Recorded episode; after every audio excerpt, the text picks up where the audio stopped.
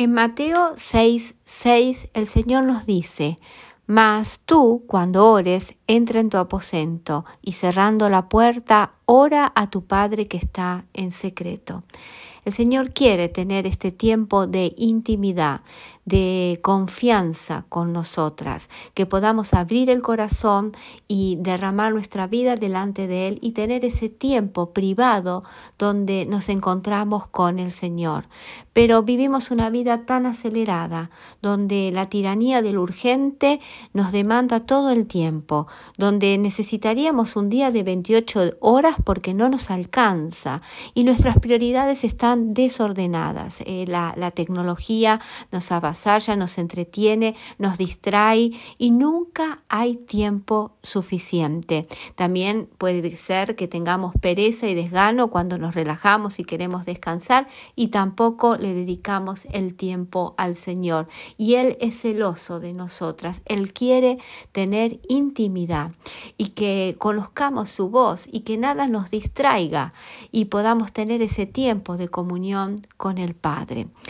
En el Segunda de Reyes capítulo 4 tenemos el de relato de Eliseo visitando constantemente una familia en Sunem. Y en el capítulo 4 versículo 10 una mujer, la tsunamita, que era una mujer importante de la ciudad, que lo recibía periódicamente a Eliseo y a su criado, le habla a su esposo y le dice lo siguiente, yo te ruego que hagamos un pequeño aposento de paredes y pongamos allí una cama, una mesa, una silla y un candelero, para que cuando él viniera a nosotros se quede en él. Ella había entendido que Eliseo era un hombre de Dios y no quería que sea una visita más, quería que él viva permanentemente en su casa. Y dice que ella era insistente para que Eliseo quedara y se pose ahí. Y le dio comodidad, le dio una cama, una mesa, una silla, un candelero y quería que este hombre viva y traiga la bendición a su casa.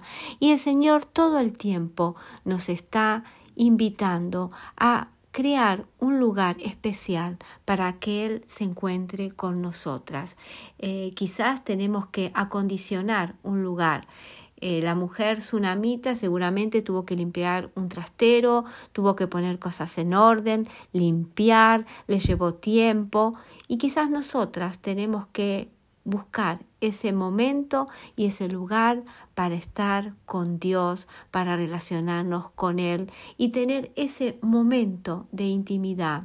Mi consejo es que lo hagas a la mañana muy temprano, porque siempre te va a surgir algo para que no lo puedas hacer y que tengas un lugar donde el Señor te esté esperando cada mañana, que puedas venir con tu cafecito y esperar al Señor que ya está contigo y leer su palabra, poner una canción y seguro que el Señor te va a hablar. No lo dudes. De alguna forma, a través de las escrituras, el Espíritu Santo traerá revelación y te hablará. El Señor quiere revelarse, pero que quiere que tú te detengas y lo escuches y que no haya nada que te distraiga.